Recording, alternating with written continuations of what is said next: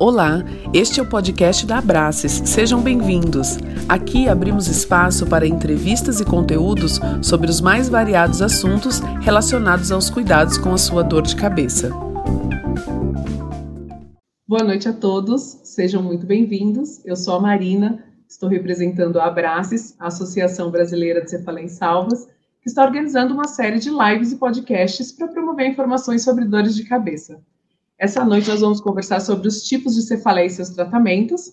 E eu queria dizer que quem não puder acompanhar essa live até o final, ela vai ficar gravada e vai ficar disponível nos canais de comunicação da Abraces, no YouTube e no Facebook. E também gostaria de convidar a todos para assistirem as edições anteriores que estão disponíveis também no YouTube e no Facebook.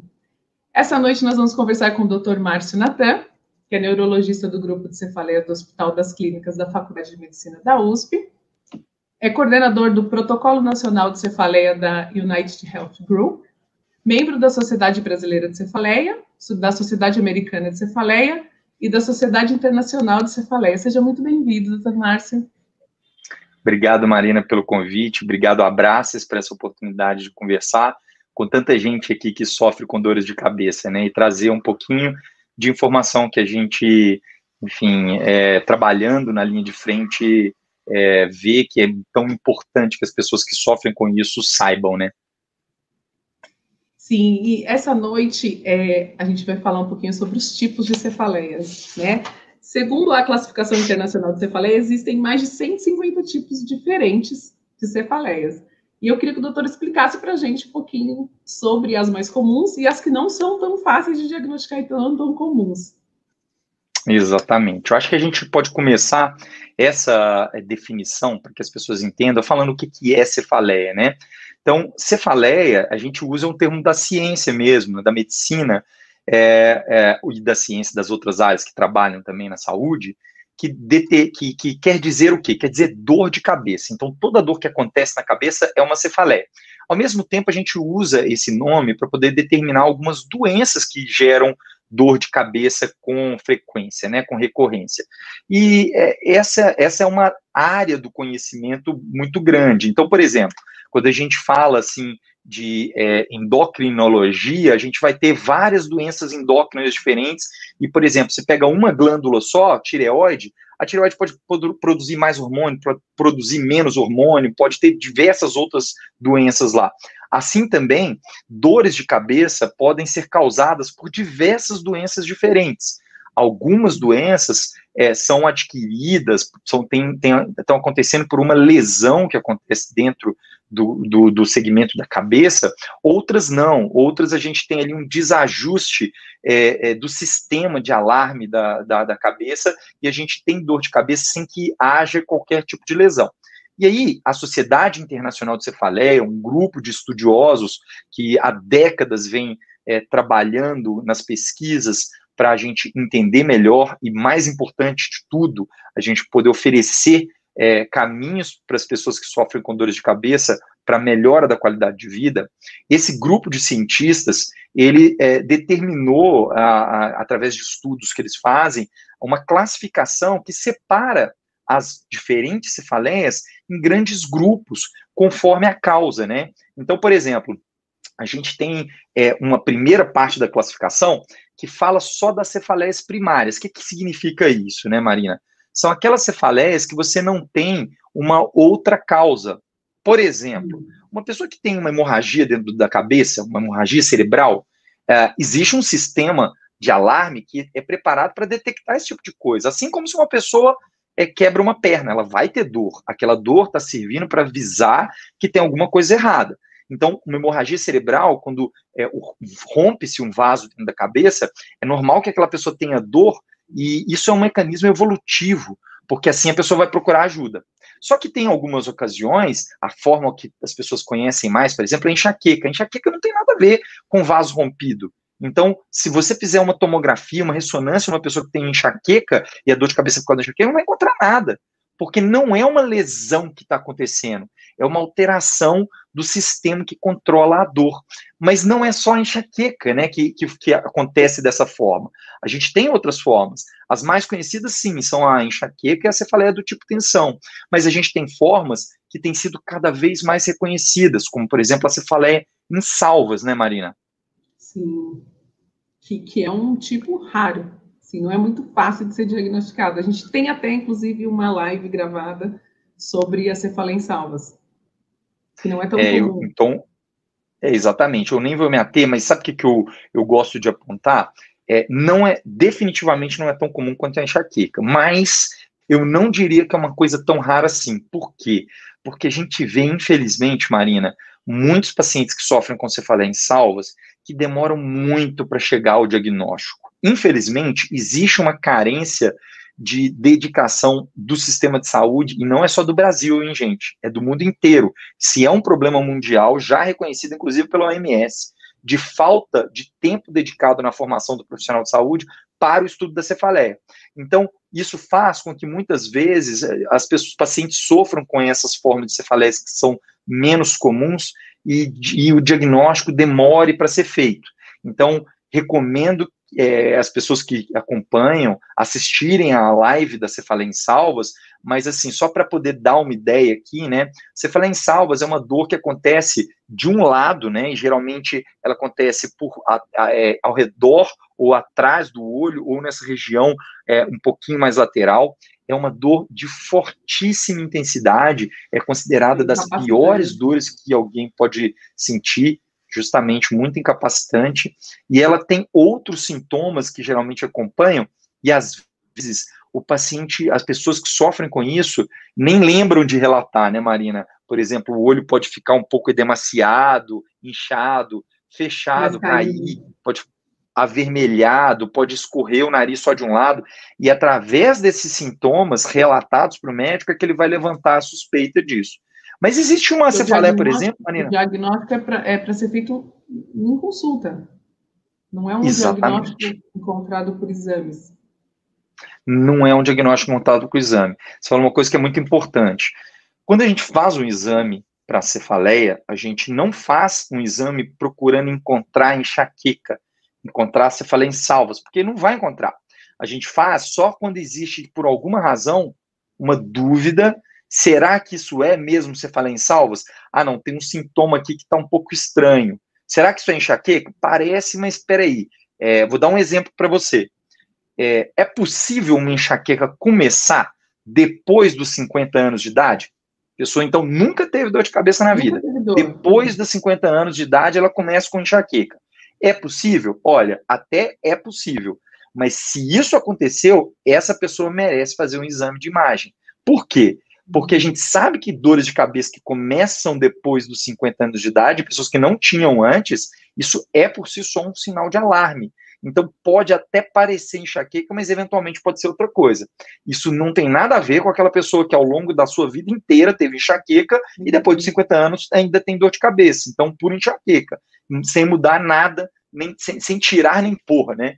Então, nesse caso, a gente não tem aí um sinal de alarme só porque a pessoa tem dor de cabeça depois de 50 anos. Agora, se tem uma mudança da dor, ou se começa depois de 50 anos, isso é um sinal que ela pode ser secundária a alguma outra doença. E aí merece ser investigada.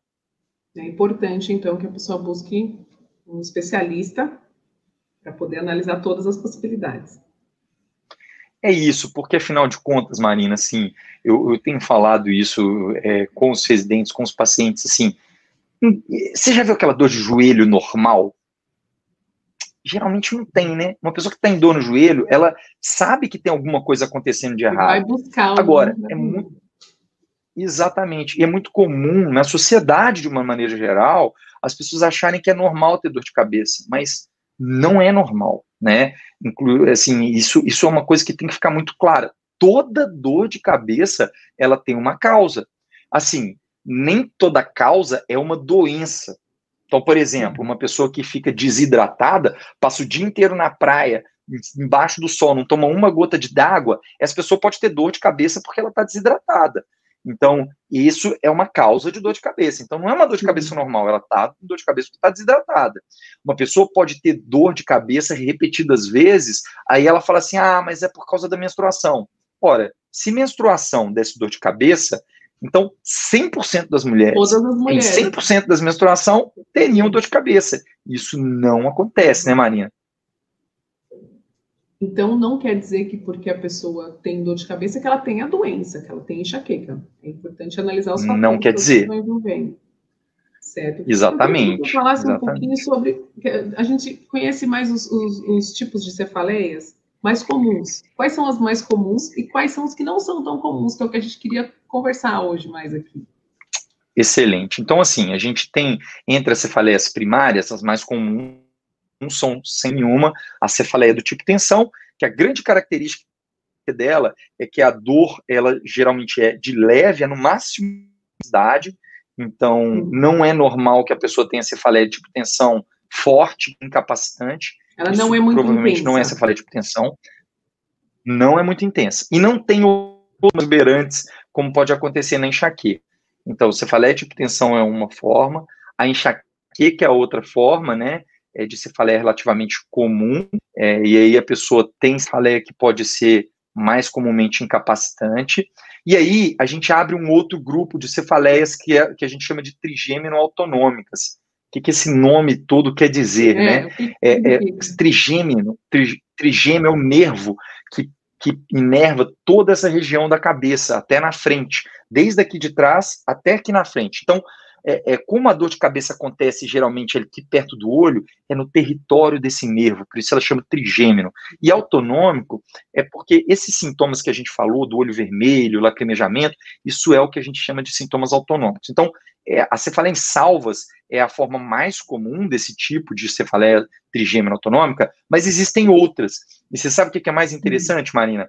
É, a gente tem, por exemplo, a hemicrania. A hemicrania, ela também é uma cefaleia de um lado só, ela também é uma cefaleia que pode ter esses mesmos fenômenos, só que ela tem pequenas diferenças, como, por exemplo, a frequência, quantas vezes que ela se repete, ou o tempo que dura. Às vezes a gente no consultório insiste isso com os pacientes, mas pensa aí mais ou menos quanto tempo que durou sua dor, quanto tempo que ela ficou muito forte, é, porque isso diferencia. E você sabe o que é o mais importante? Quando você diferencia, por exemplo, cefaleia em salvas de hemicrania, o tratamento é diferente. Então, se a gente não identifica o que, que é uma, o que, que é outra, a gente tem um risco de tratar e não ter a resposta. Porque o tratamento das cefaleias, ele é diferente conforme o tipo de dor de cabeça, o tipo de doença que gera dor de cabeça. E o que a gente é, precisa para fazer o diagnóstico correto, número um, a coisa mais importante é a história.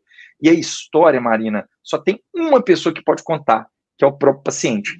Então, assim, um, uma dica que eu acho que é muito importante, assim, para todo mundo que sofre com dor de cabeça, ou pessoas que conhecem pessoas que sofrem com dor de cabeça, é, número um, não existe dor de cabeça normal. Então, se você está tendo dor de cabeça que está atrapalhando de alguma forma a sua vida, e aí eu vou citar, Marina, a campanha da Sociedade Brasileira de Cefaleia, é, três é demais, ou seja, se você tem três dias de dor por mês de, de cabeça por pelo menos três meses, bom, isso já indica que você tem uma condição que precisa ser avaliada por, de preferência por um, um, médico especialista, mas também pode ser avaliada por, inicialmente por um médico é, é, não especialista se não houver recurso para isso, né?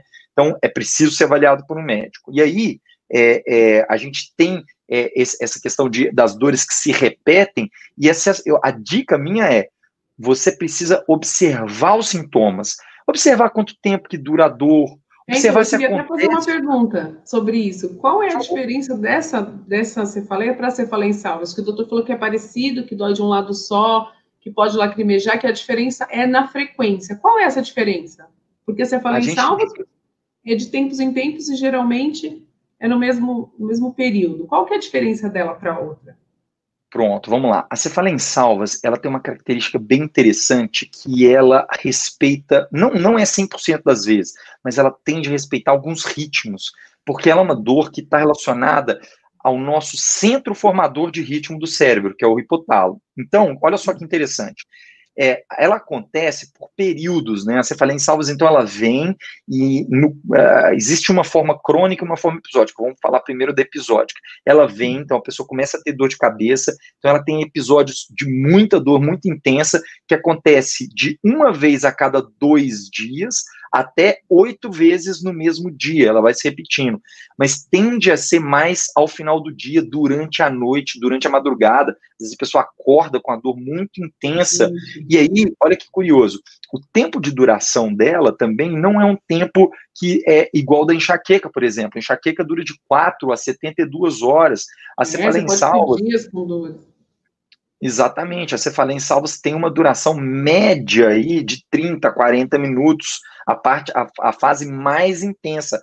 Pode durar menos, pode durar um pouco mais, uh, mas e, e, às vezes as pessoas confundem, que você pergunta assim, quanto tempo que durou sua dor? E a pessoa tem esses picos de 40 minutos, de uma hora, e depois diminui a dor, mas ela continua dolorida. Uhum. Aí ela, ela fala para você, não, durou dois dias inteiro, durou dez dias, mas na verdade esse, ah, esse pico de dor é que vai ajudar a gente a diferenciar. Então, é, a quantidade de vezes que se repete, né? Então, a gente está falando aí de uma a cada dois dias até oito por dia, e o tempo, né? Que geralmente vai ser em média 30 minutos, mas pode ser uma hora, uma hora e meia. Agora, a cefaleia da hemicrania, ela. É essa que a gente não conhece. Forma, é, exatamente. Em relação à forma de dor, aonde dói e aos outros sintomas, não tem diferença.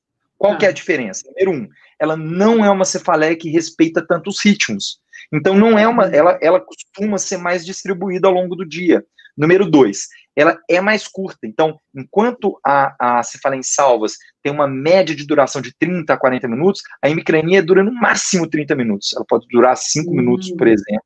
Então, ela é mais curta. E ela acontece mais vezes. Então, ela é mais frequente, ela é mais curta e ela não respeita tantos ritmos. E aí, o que que acontece? Ela é, a cefaleia em salvas é um pouco mais comum nos homens do que nas mulheres. Sim. Significa que as mulheres não têm? Negativo. Aliás, até importante isso, porque pelo fato das mulheres terem muita enxaqueca, se uma mulher tem cefaleia em salvas, Marina, muitas vezes ela vai no médico, o médico fala assim, não, isso é enxaqueca só porque é mulher, a gente sabe que é mais frequente. Então, o erro diagnóstico da cefaleia em salvos é mais comum na mulher. Então, atenção com isso. Mulher também pode ter cefaleia em salvos.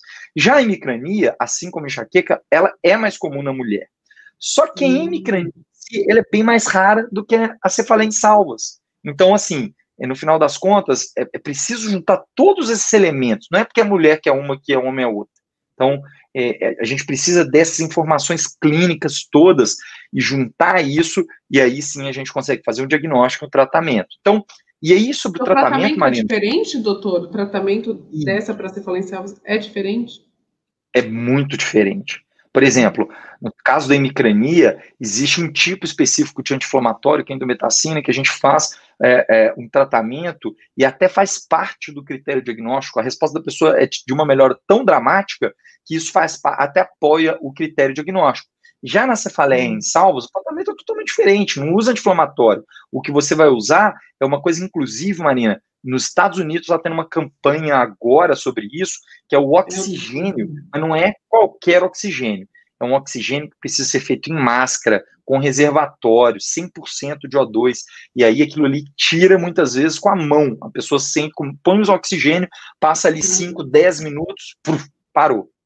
E, ah, e, um, e, uma coisa, um detalhe que é importante. Olha só o que, que acontece, Marina. Vamos supor que eu estou aqui em casa, aí eu vou dormir, aí eu acordo no meio de madrugada com uma dor terrível na cabeça.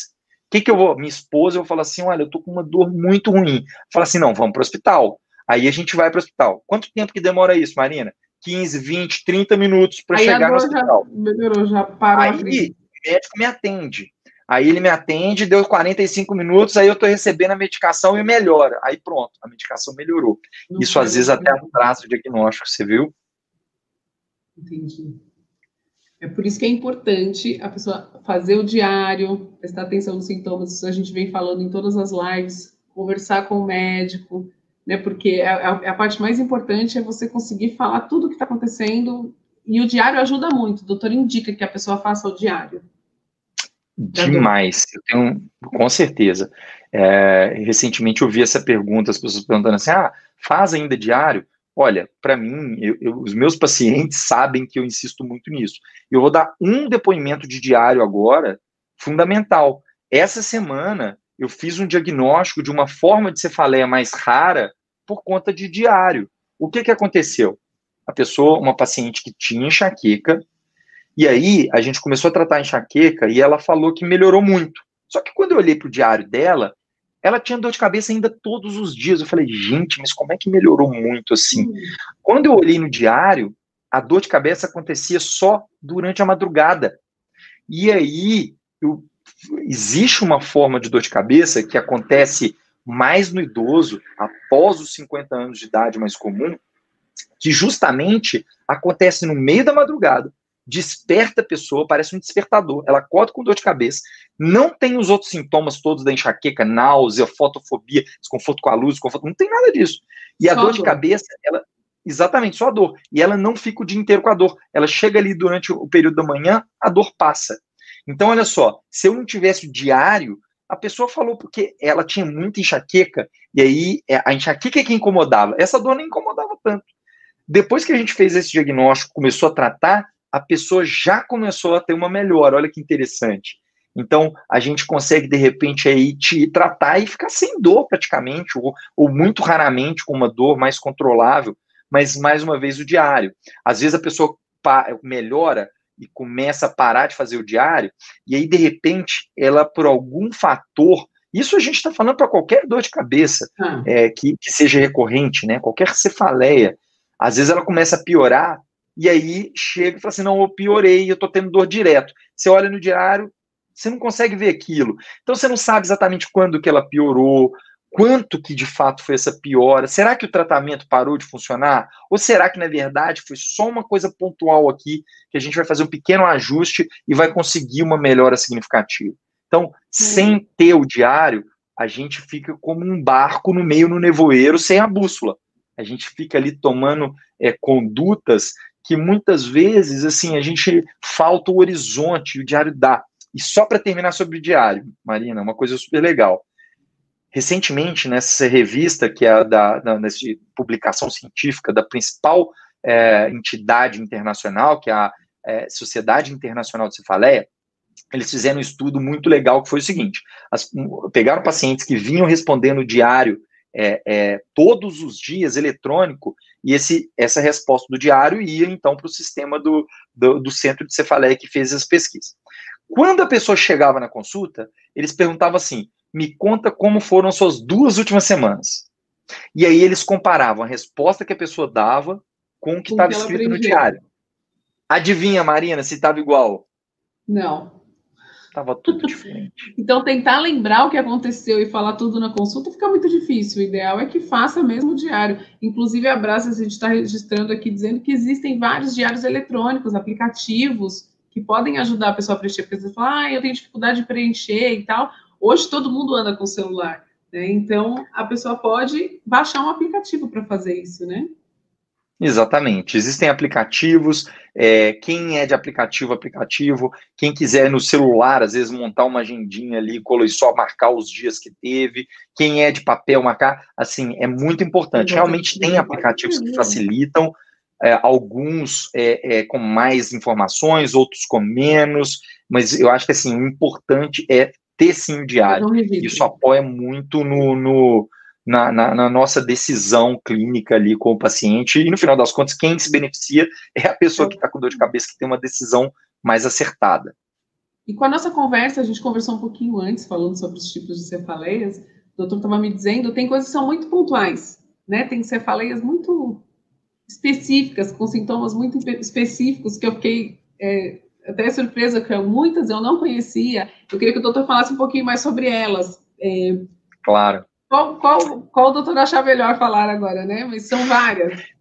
Eu acho que a gente, eu vou seguir ainda para a gente até concluir nessa parte das cefaleias primárias, né? Então, ah. existe uma, uma, uma, cefaleia primária é, é, que é essa do sono, que eu falei, que é a cefaleia hípnica, né?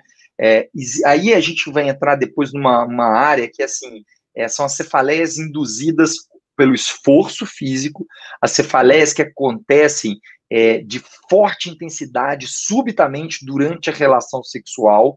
Então, aí a gente tem que ter muita atenção, porque a gente entra numa área que é o seguinte, Marina: existe cefaleia primária relacionada tanto ao esforço físico, então, às vezes, é comum que ela apareça na pessoa que está fazendo assim, de mais extenuante, Então, é, assim, uma atividade física realmente mais intensa, e aí, pum, é, cabeça muito intensa na cabeça.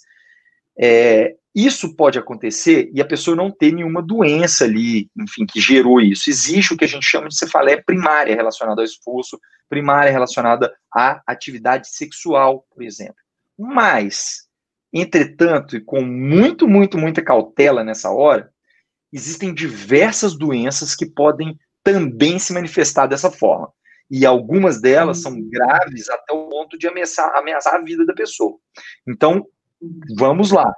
Cefaleia que começa já igual um trovão, pum, durante a atividade sexual ou durante um esforço físico é, de uma atividade física, por exemplo, isso é um sinal de alarme, um sinal vermelho.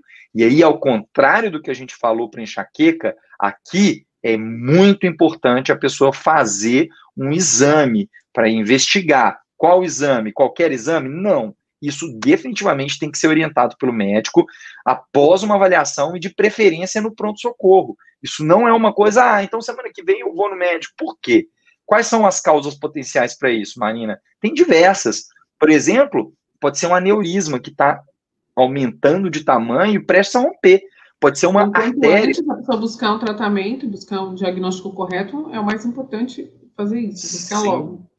Sem dúvida, imediatamente de preferência. Então, ter uma cefaleia, uma dor de cabeça intensa, a gente não está falando de uma dorzinha, a gente está falando de realmente uma dor intensa que acontece desencadeada por esse tipo de coisa.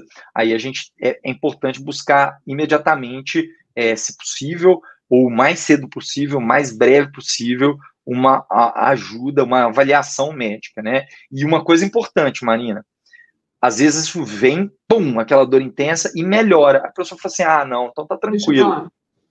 Isso não significa que o processo resolveu. Porque às vezes a pessoa tá lá com uma lesão na artéria, que passou a dor e não teve mais nada. Mas se ela não procura ajuda, a artéria pode terminar de romper, pode fazer uma lesão trombo ali, e aí ter consequências gravíssimas, e a gente pode evitar se a gente tem esse sinal de alarme, se a pessoa procura ajuda na hora certa. Então, teve esse tipo de dor de cabeça, tem que procurar ajuda, tem que ser avaliado pelo médico, que vai ver ali o risco e qual vai ser o exame mais adequado, a depender da forma que a pessoa teve a cefaleia, a depender do recurso que existe naquele local. Então, não existe o exame certo, mas geralmente esses pacientes vão ter que sim fazer investigação. Alguns desses, só para concluir esse assunto, tá. a gente vai fazer investigação e não vai encontrar nada.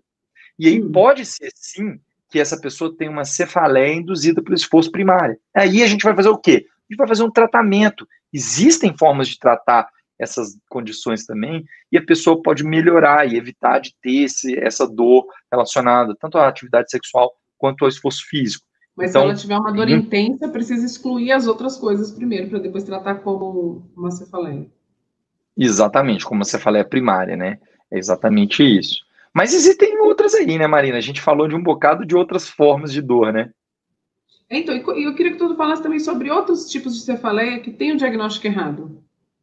Pronto. Essa, essa é um, esse é um tema extremamente importante. Na prática clínica e na, na literatura mesmo, médica, a gente vê que a forma mais comum de diagnóstico errado de cefaleia é a sinusite. Olha só, que, que é sinusite? A gente fala muito e ouve demais. Ah, eu tenho sinusite. Parece que é uma doença assim, igual diabetes ou igual enxaqueca. Não. Sinusite, quando a gente está falando de sinusite, a gente está falando de uma infecção, geralmente causada por uma bactéria, que acontece depois aí de um quadro gripal, e a pessoa tem, além de uma dor na região mais frontal, que é uma coisa bastante comum, por exemplo, na enxaqueca, ela vai ter tosse, pior à noite quando ela deita e o catarro escorre, ela vai ter escarro, às vezes purulento, né, esverdeado, ela vai ter febre, ela vai ter mal-estar de infecção bacteriana mesmo. Esse tipo de paciente, quando o diagnóstico de fato é sinusite, que tem esses comemorativos, aí pode ser que seja indicado usar um antibiótico. Mas o que, que é muito, muito, muito comum, Marina, é a pessoa começar com uma dor de cabeça aqui na região frontal, aumento da secreção, vai no pronto-socorro, não teve febre, não teve sinal de, de escarro purulento, não teve nada disso. Aumentou um pouquinho da secreção, está com dor de cabeça aqui. Pronto, é sinusite. é sinusite. E aí é muito comum que isso não seja sinusite. Sabe qual é o diagnóstico mais comum nesse caso? É justamente a enxaqueca. Tem um estudo, Marina. O tratamento é, não vai ser correto, né? Não vai ser correto, porque o que, que vai acontecer? Ela vai tomar ali um anti-inflamatório, que pode até ajudar na enxaqueca naquele momento, mas o que, que vai acontecer depois? Vai voltar a ter a sinusite, que não era sinusite.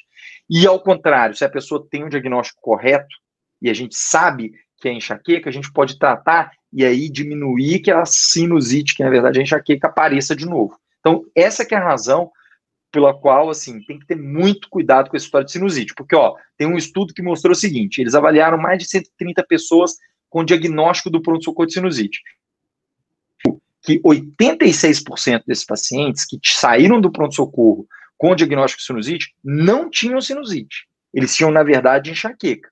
E quando trataram esses pacientes para enxaqueca, o que aconteceu? Melhoraram. Então, atenção com essa história do diagnóstico de sinusite. Sinusite é uma coisa que não fica acontecendo repetidas vezes assim, não é uma questão comum, não é normal e geralmente tem esses outros sintomas. Então, esse é um talvez o diagnóstico mais comum feito errado sobre uma cefaleia primária, Marina. Ó, a gente tem uma pergunta aqui, ó, do Arão. Ouço frequentemente pessoas falarem que tem dor de cabeça por, por problemas de fígado. Isso existe? Ótima pergunta, Arão. É, na verdade, a gente ouve as pessoas falarem que tem dor de cabeça por problema do fígado, é, a gente ouve falar que elas têm medo de tomar o remédio que vai tratar uma dor de cabeça por medo da influência no fígado, e na verdade isso é um grande mito. Assim, é, a imensa maioria, mas a imensa maioria das dores de cabeça não tem nenhuma relação com o fígado. E vamos lá, uma pessoa que tem uma doença de verdade do fígado, antes de ter dor de cabeça, ela tem um monte de outros sintomas. Então, não, se você o problema seu é dor de cabeça, provavelmente seu problema não está relacionado ao fígado diretamente. Então, assim, isso é um grande mito. Isso é um mito que a gente ouve com frequência e, na verdade, não tem nada a ver é, é, as doenças do fígado vão ter outros tipos de manifestação. Aliás, o fígado é reconhecido como um dos órgãos mais resistentes, né? É, é ele, para realmente sofrer, a pessoa precisa ter uma doença grave, uma doença muito grave, que vai ter vários outros sintomas, é, para ter uma doença que chega a realmente é, gerar uma insuficiência hepática, alguma coisa assim. Então, Arão, a, sua, a resposta, essa excelente pergunta que você trouxe é não. É porque isso é muito ah, comum, as pessoas falam mesmo muito que tem dor de cabeça por conta do fígado. Dor de cabeça por conta do fígado, às vezes chega, né, Marina? Fala assim: olha, é, parei de tomar remédio, ou então não, na verdade, parei de tomar não. Geralmente, assim, eu tenho medo de tomar esse remédio aqui que vai tratar enxaqueca por causa do fígado. Olha, é, na verdade, assim, existe hepatite por medicamento, que é uma coisa extremamente rara, extremamente rara. Então, assim, não é aqui, e a maioria dos remédios que tratam é, preventivamente a enxaqueca nem causam isso, nem raramente. Então, a maioria dos remédios não tem nenhuma relação com o fígado. Então, esse realmente é um problema que fica ali só na casa do mito, na imensa maioria das vezes. Certo. Doutor, deixa eu perguntar uma coisa. Uma pessoa ela pode ter mais de um tipo de cefaleia? Excelente pergunta. A resposta é sim. E isso não é uma coisa rara de acontecer. Então, por exemplo, vou te dar exemplo de uma cefaleia é, comum, a enxaqueca. Então, a gente pega uma pessoa com enxaqueca, uma mulher jovem que tem enxaqueca, então ela tem ali, começou na adolescência, depois da primeira menstruação, ela começou a ter umas dores de cabeça que aconteciam antes dela menstruar, e aí é, tomava uma medicação, melhorava, nunca procurou médico, isso vai ficando mais frequente, vai frequente, então ela tem enxaqueca ali, né? Aí, de repente, chega um dia, ela começa a ganhar peso, hum. então ela fica de sobrepeso ou de obesidade, e a dor de cabeça fica todos os dias, e aí a pessoa, é, é, de repente, mudou o padrão. Antes ela tinha só ali perto da menstruação, e agora ela tem todo dia. Pode ter acontecido várias hum. coisas. Pode ser que ela realmente só tenha enxaqueca que piorou, isso acontece. Pode ser que ela, além da enxaqueca, tenha feito aí, pelo quadro da obesidade, uma apneia do sono, que é uma causa secundária de, de cefaleia, de dor de cabeça. Então, ela tem enxaqueca, mas, mas cefaleia pela apneia do sono. Pode ser que ela tenha desenvolvido uma outra doença, que é a hipertensão intracraniana idiopática, que é mais comum justamente em mulheres jovens com sobrepeso. E aí, além da enxaqueca que ela tinha, ela tem uma segunda causa de dor de cabeça. E é muito importante a gente reconhecer isso, porque em algumas vezes a gente vai precisar tratar as duas doenças, né? Não é só um. perguntar como tratar isso. É, a gente, por exemplo, fala... exatamente, a gente tem que justamente usar as ferramentas de cada uma delas para tratar. Agora, vai caber ali a avaliação médica saber qual é o momento de tratar cada uma. Isso vai depender de. Por exemplo, se a gente está falando de uma doença como a hipertensão intracraniana idiopática, que pode comprometer a visão da pessoa, a gente vai dar toda a prioridade para preservar a visão da pessoa, para não deteriorar. E aí a gente vai começar com remédio para aquilo. E aí, assim que a gente conseguir, a gente vai começar também o tratamento para a enxaqueca dela. Você entendeu? Então, assim, a gente precisa avaliar o que, que é mais grave, o que está comprometendo mais e começar um tratamento. Mas, frequentemente, a gente associa o tratamento de uma doença ao tratamento de outra. E, e assim, no, no, no, tempo, às vezes que a gente vai conseguir ter esse diagnóstico. Porque, por exemplo, se chega uma pessoa com essa hipertensão intracraniana idiopática, com dor de cabeça direto, você nem sabe, porque ela, ela não sabe te colocar exatamente de quando que isso começou, e só com o tempo que você vai entender, ou se a pessoa tem uma observação é, bastante é, é, acurada, né? Ela sabe te dizer, olha, eu tinha uma dor assim, e depois, e na, na época tal, mudou a minha forma de dor. Às vezes, com o tempo que você vai descobrir que era mais de um tipo de dor, e vai começar a tratar mais de um tipo de, de, de cefaleia. E quando a gente começa, a gente tem essa, esse diagnóstico correto, a gente vê uma resposta muito melhor, Marina de uma e de outra forma de cefaleia. E existe algum, algum tratamento, assim, um tratamento igual para tipos de cefaleias diferentes? Um mesmo tratamento para tipos de cefaleias diferentes? Ótima pergunta. Eu, aí eu gosto de colocar o seguinte: a gente olha para o, por exemplo, a gente ouve falar, né, na população dos remédios como se eles tivessem uma função. Então, vou dar um exemplo aqui. É, topiramato. Topiramato hum. é um medicamento que é comumente usado para algumas cefaleias. Olha só a história do topiramato, Marina. Você já ouviu falar da história do post-it, Marina? De como que foi criado o post-it? Não. Olha só, essa história é boa. Os engenheiros de uma empresa estavam tentando desenvolver uma cola que colasse muito, muito forte. Uma cola hum. super cola. É, colasse até pensamento. O trabalho, Marina, foi um fiasco, porque a cola não colava nada. O que, que aconteceu? Foi um desastre e o projeto foi para a gaveta. Até que um dia alguém teve a ideia de uma cola que cola pouquinho, colocar um monte de papel empilhado com uma cola que cola pouquinho. O que, que é isso, Marina? É o famoso post-it.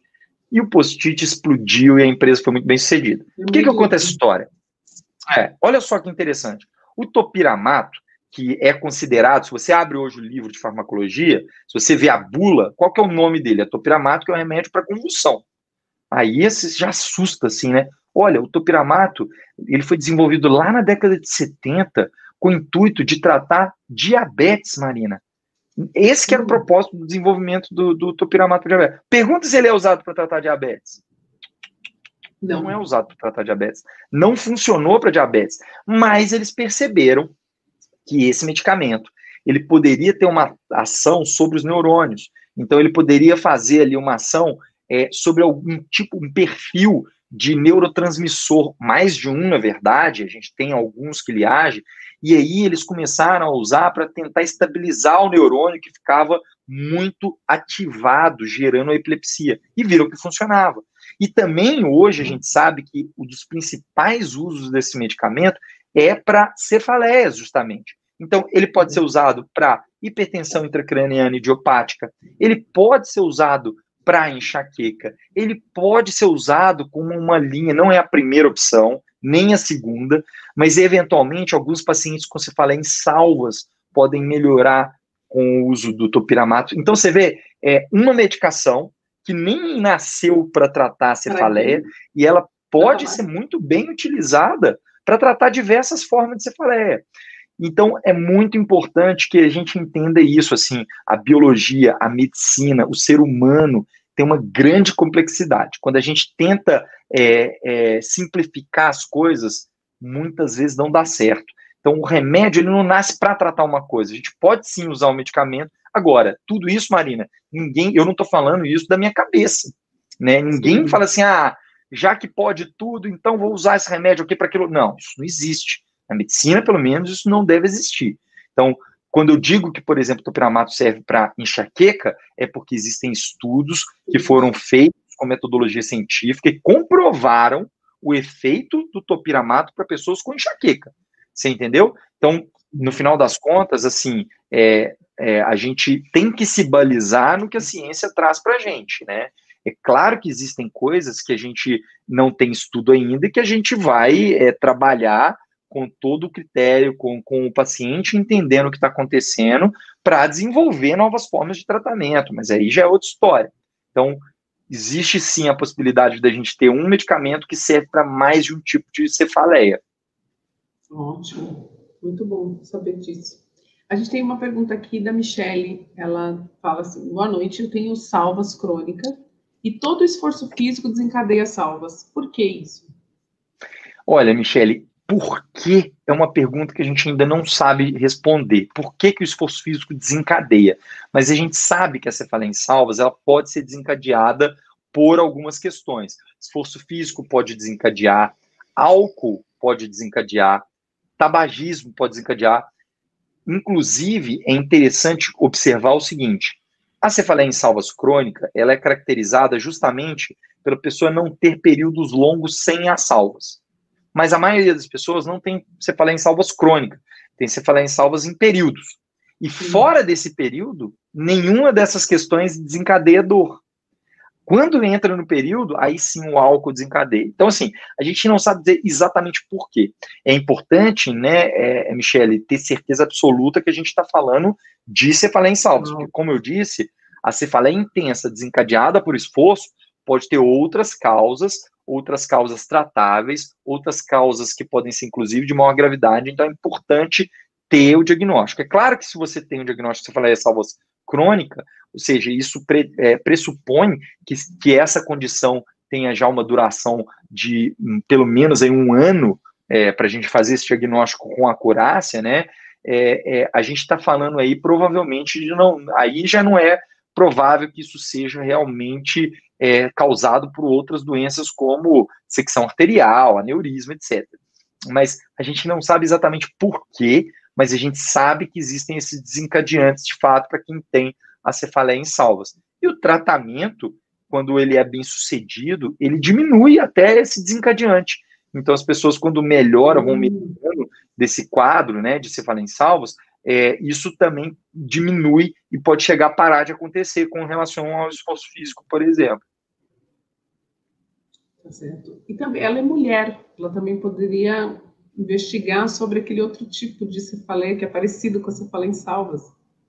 A cefaleia pela a hemicrania, né? Mas aí eu, eu, eu coloco aquela ressalva, né, Marina? A, a hemicrania é mais comum em mulheres que homens. Mas se você perguntar assim, o que, que existe mais no mundo? Existe mais cefaleia em salvas em mulher ou existe mais hemicrania em mulher?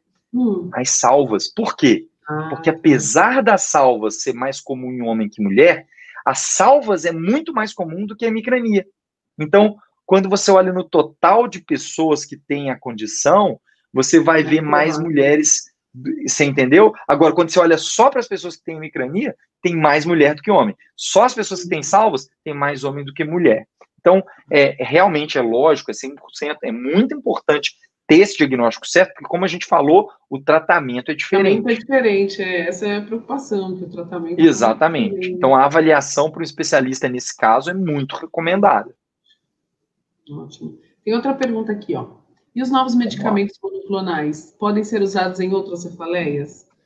Ótima pergunta. Hoje, inclusive, está tendo uma discussão importante é, é, com um colega da, da Sociedade Brasileira de Cefaleia, está participando de uma discussão sobre a, o emprego dos anticorpos monoclonais para outras formas de dor, que nem cefaleias. Mas olha, a gente é, existe aí é, um início né, é, de estudos para diversas cefaleias, mas a gente sabe que tem uma forma de cefaleia além da enxaqueca que já tem comprovação é, para um dos anticorpos monoclonais, que é a cefaleia justamente em salvas. Então, a cefaleia em salvas, ela pode ser tratada assim, a cefaleia em salvas episódica, né, que não é aquela crônica, ela tem comprovação de que um dos anticorpos monoclonais, o galcanezumab, pode ser usado no tratamento. Existe uma posologia, ou seja, existe uma dose que é diferente, inclusive, da enxaqueca, e ele pode ser usado para o tratamento da cefalensalvas.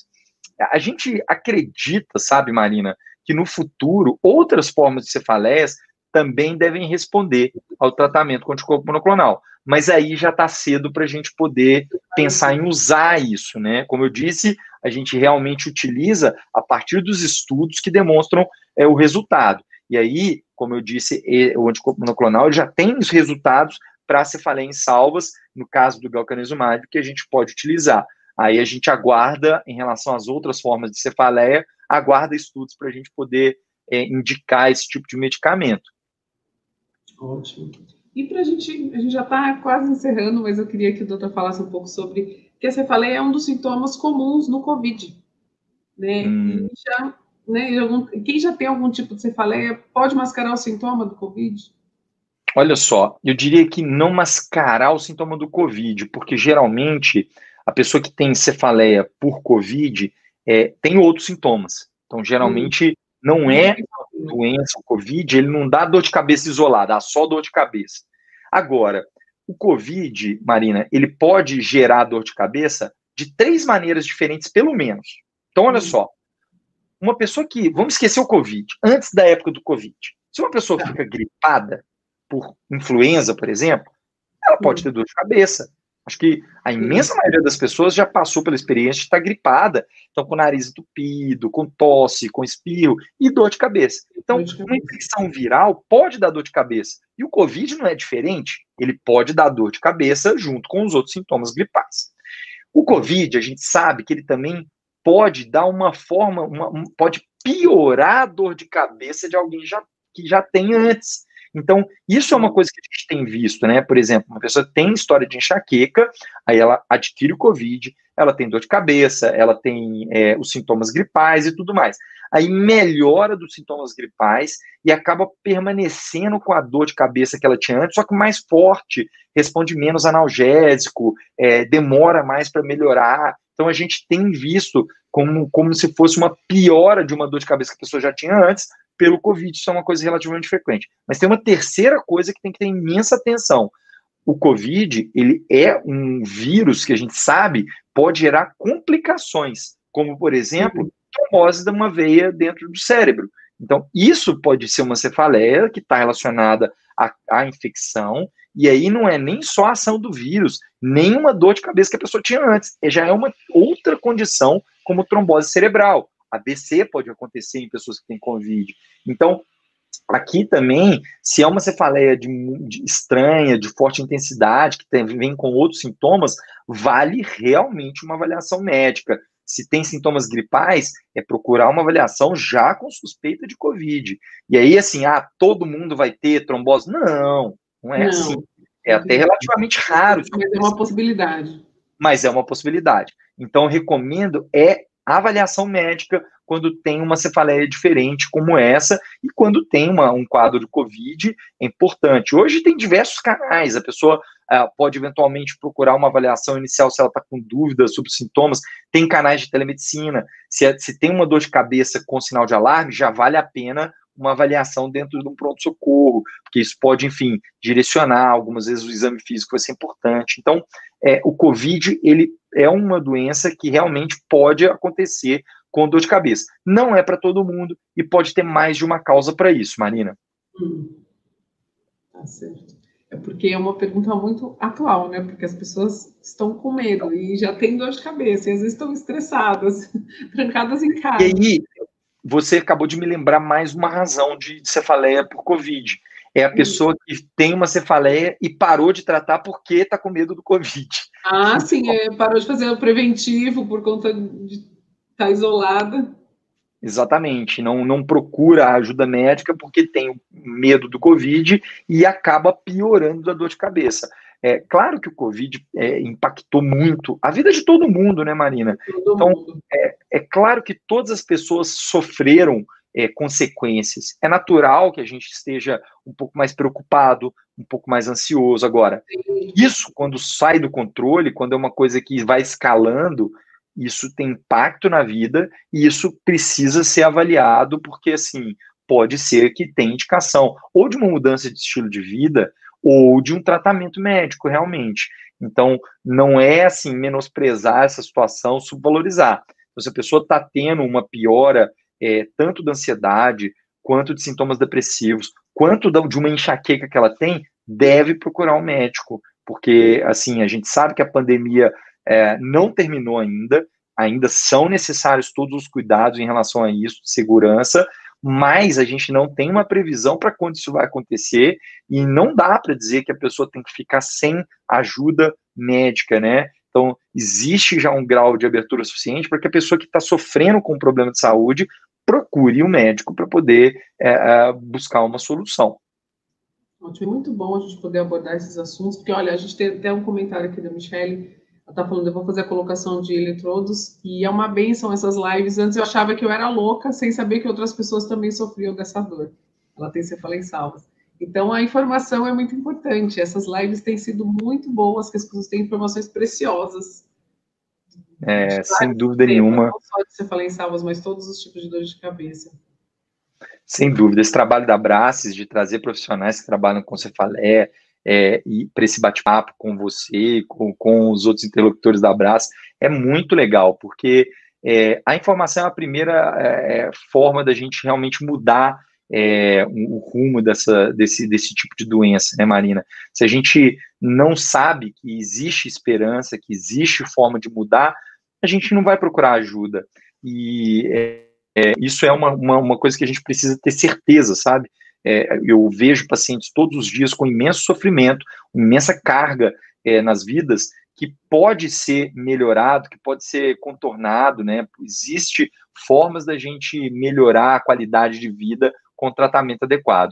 Então, realmente, um belo trabalho feito pela Brás, e eu agradeço muito a oportunidade de vir aqui trazer um pouquinho, contribuir um pouco para esse trabalho tão legal que vocês estão fazendo. Muito obrigada, doutor Márcio, pela participação. É, nós estamos disponibilizando aqui os contatos, o, o telefone e o site do doutor Márcio, para quem quiser entrar em contato, quiser ter mais alguma informação. E eu queria agradecer Bacana. a presença de todos que estiveram conosco. Obrigada, doutor Márcio, se o senhor quiser fazer alguma consideração, que a gente está chegando ao fim já da nossa live. Maravilha. Não, só realmente agradecer. É, vocês vão disponibilizar meu contato. É, Sim, eu tá tenho um Instagram que eu a, a, publico informações, né? Estou sempre trazendo informações também para poder é, ajudar nesse sentido as pessoas. Existe o contato do site, que ali tem dados de consultório, quem, enfim, tiver interesse. E, enfim, é um prazer participar da conversa com você, Marina. Um tema tão amplo que a gente pode abordar tantas formas diferentes de, de dor de cabeça e as pessoas saberem isso, que dor de cabeça, gente, não é normal. Quem tem dor de cabeça que fica se repetindo, ou que realmente incomodou, ou que gerou alguma suspeita, precisa procurar ajuda, porque isso pode ser uma coisa tratável ou pode ser uma doença grave que precisa ser contornada. Tá certo. Muito obrigada, doutor Márcio. Eu queria dizer que essas, essa live de hoje e as outras lives estão gravadas, né? E vão estar disponíveis nos canais da Abraças no YouTube e no Facebook. E para colaborar com esse trabalho, eu peço que vocês curtam a, curtem a, a página do Facebook e inscrevam-se no canal do YouTube. E nós também temos essas lives em podcast no Spotify, para quem quiser ouvir, é, está lá disponível no Spotify. E não deixe de compartilhar com os amigos. Boa noite a todos, muito obrigada e até a próxima. Até a próxima, boa noite, pessoal. Obrigado pela audiência. Obrigada por ouvir mais um podcast da Abraces. Para saber mais, visite o nosso site e não deixe de seguir as nossas redes sociais: youtube.com/abraces, no Facebook e no Instagram abracesbr. E até a próxima.